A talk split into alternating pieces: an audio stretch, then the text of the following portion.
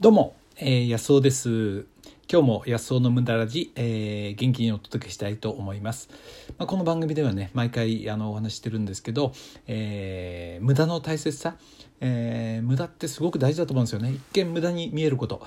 まああのすぐ役に立つことってやっぱり今日のためじゃないですか今日のお金のため明日の生活のためとかね、まあ、すぐ現実的なことですよね。でもそれだけやってるとやっぱりね10年後20年後っていうのは時代が変わりますからね、まあ、10年も経たず5年ですごく変わりますよね。例えば5年前にこんなねインターネットラジオをやろうなんて僕はねこれっぽっちも思ってないですからね。もう5年前って言ったら5年前の自分のねセミナーの動画とかなんてかな音声とか聞くとねなんかゾッとしますよね。もうすっかり自分が変わってるんで。なんでねそのやっぱりその合理的にやるってるっていうのは、まあ、目の前のことをこなすことにやっぱり集中すると思うんですよね合理的にやるっていうことはね。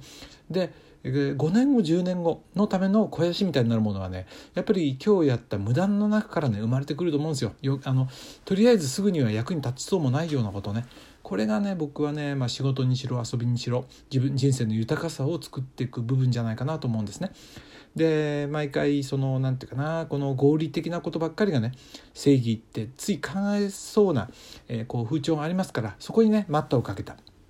まあ、そんなね、えー、意図でこの放送をやってるわけですね、えー、今日はですねシンガポールからお客さんが来たんですね。私の民泊のお客さん来たんで、まあ、そのシンガポールのお客さんのことも話しながらですね、えー、今思ってるですね、うん、あのことをねちょっとね今日はねあのちょっと商売ってことについてね、えー、取引ってことについて商売ってことについてねお話したいと思います。はい。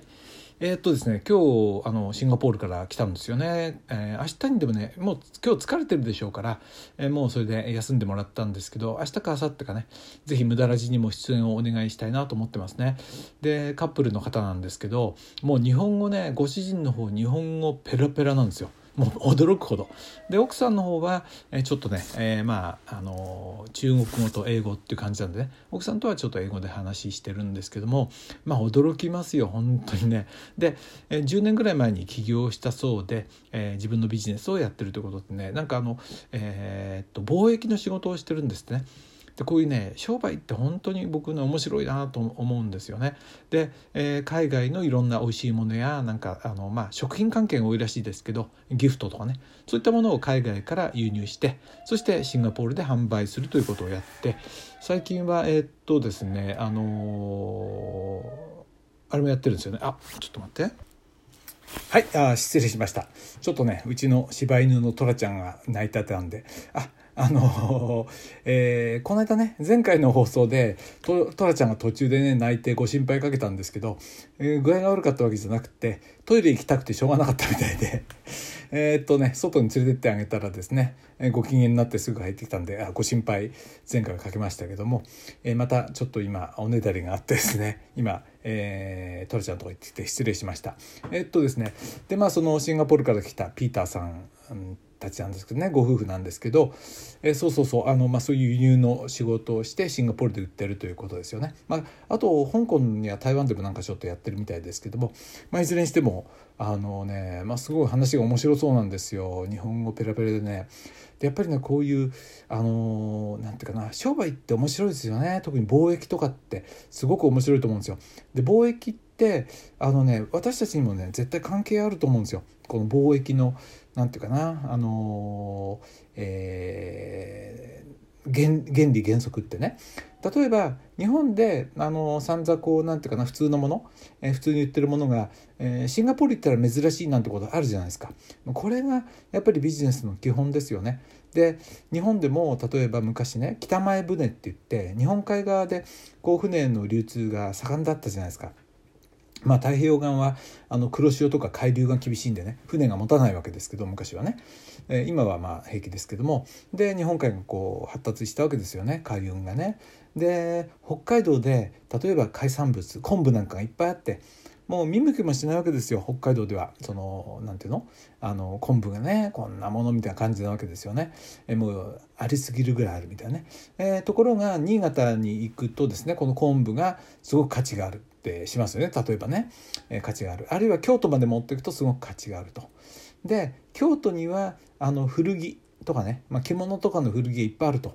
これ北海道持ってったらすごい価値があるわけですよこの古着なんてもんじゃなくてみんな大喜びすると。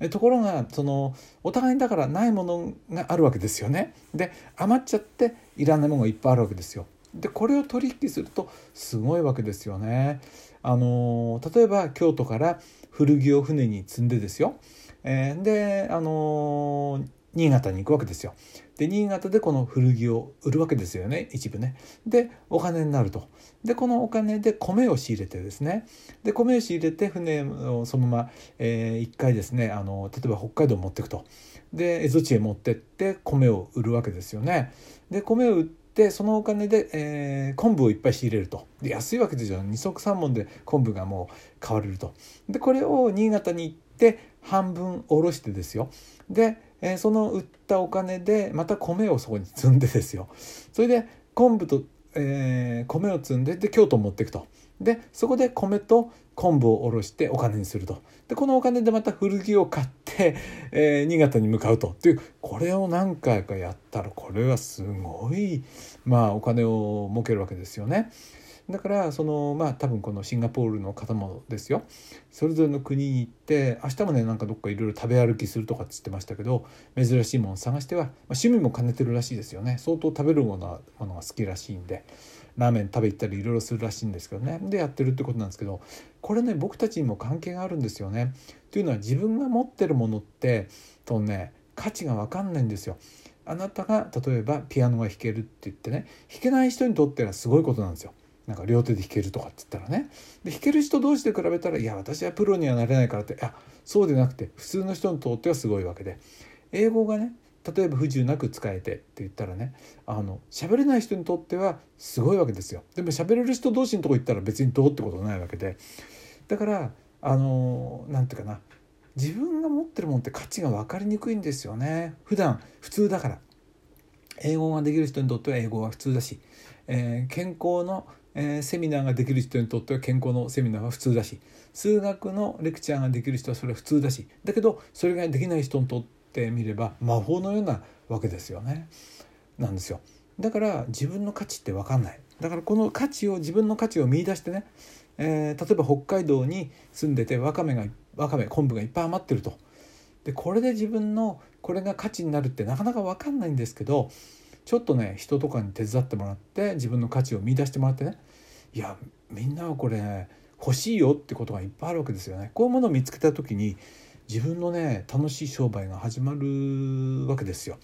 僕なんかもそういう仕事をやっててまさかね自分が例えば健康の勉強してえこれが価値があるのかなとか自分にとって感動でしたけどね健康の知識が入っていやこれほんとすごいことを知ってよかったなと思ってで人に話して喜ばれた時に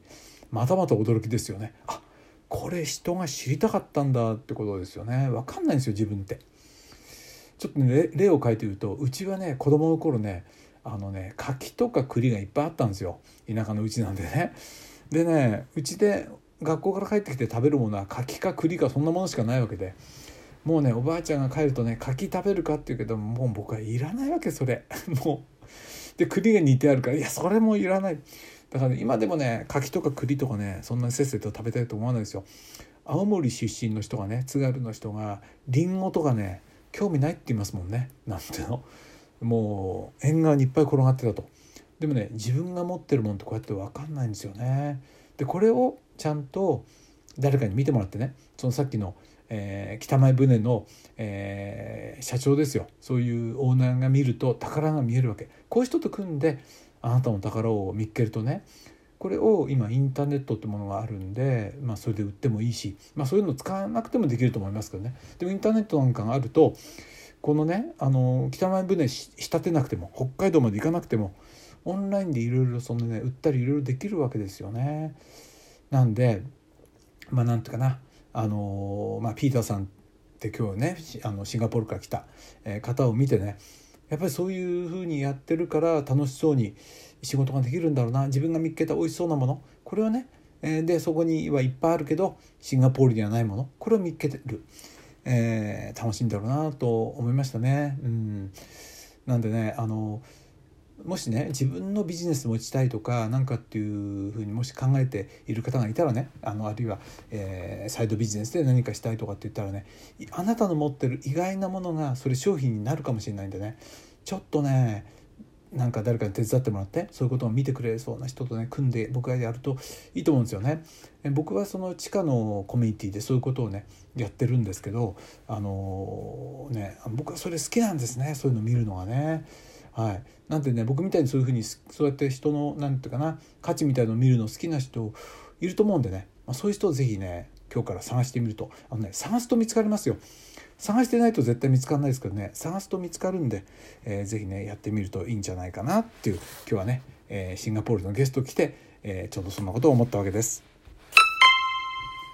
はい。えーとね、たくさんのコメントねあの母の、えー、前々回のですか、あのー、にいっぱいいただいてねありがとうございます。ちょっと読めてない方途中までまだ読み切れないと思いますけど何件かね、えー、お読みしたいと思います、え、お母様89歳のお誕生日おめでとうございます。お声の若さにびっくりしました。保育園を経営されていると聞いて納得しました。考え方も50代の私より若い、えー、お母様を見習わなくてはと思いました。もっと話が聞きたいです。第2弾企画してください。はるちゃんからですね。ありがとうございます。えー、きっこさん89歳、えー、おめでとうございます。とても89歳とは思えない若々しい行動力と、えー、行動力とさすが安尾さんのお母様。最近だらけてる自分にパワーをもらいました。シャキッと頑張ろう。招き猫さんからですね。はいありがとうございます、えー、お母様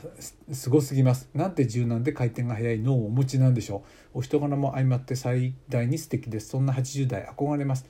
えー、ということですね。これお名前いただいてないんですけどまだまだねなんかたくさんいただいててありがとうございます、えー、ということでね、えー、今日はね、えビジネスについて考えてみました。どうも。